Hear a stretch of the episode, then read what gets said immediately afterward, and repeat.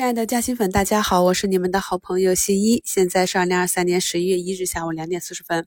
那目前呢，北向资金啊仅有二十多亿的流出，市场上两千七百多家上涨，两千家下跌，涨多跌少。但是我们去看市场上很多热点板块的个股，今天呢，即便是有冲高，没封死涨停的很多呢，都冲高回落了。那么在盘中也有不少红盘的个股慢慢回落至绿盘。虽然呢，在短线精灵这里啊，看到不断的有大资金去买银行啊、白酒啊这些，但是呢，抛压太大了。整体来看，像茅台呢，目前距离收盘还有十几分钟啊，仍然没能够出水。我们 A 股有些特质还是不变的，高开呢容易低走啊。评论区看到不少朋友也了解了市场的这种特质，很好的利用早盘的波动做了差价。这种消息如果是盘中。公布的话，股价突然的上涨，反而有利于权重股去拉动指数。从下午的盘面来看，资金呢依旧是从前期的热点华为板块慢慢的流出，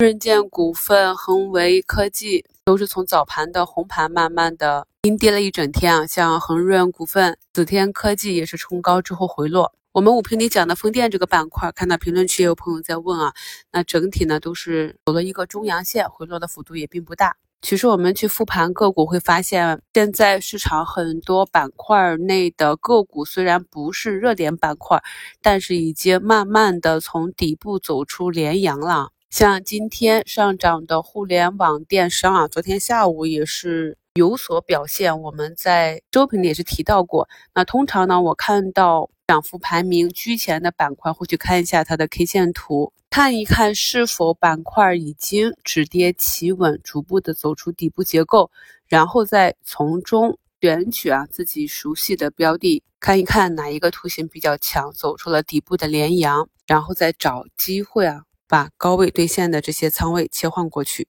从我们开始提示要注意控制仓位来应对短线题材的退潮啊，市场上的赚钱效应就变差了。这一点呢，相信很多朋友在这两天的盘形上也是有感受的。这两天啊，市场指数开始震荡整理，立刻就发现有一些从底部刚刚抬头的个股，在盘中或者收盘跌破了原有的趋势线。我们在课程中讲过啊，对照着哪一个支撑去做多头趋势的测试，那么跌破了这一个入场的理由，就要做好离场的计划。如果股价持续的上涨呢，那这个持股指标也可以根据。股价的变化不断的调高，有了一个这样仓位防御的思维，才能够很好的斩断亏损。比如说，你对着五均去做测试，结果股价跌破了五均，你又想去等待十均；你对着布林中轨去做测试，结果股价跌破了布林中轨，你又想去看看布林下轨能不能止跌。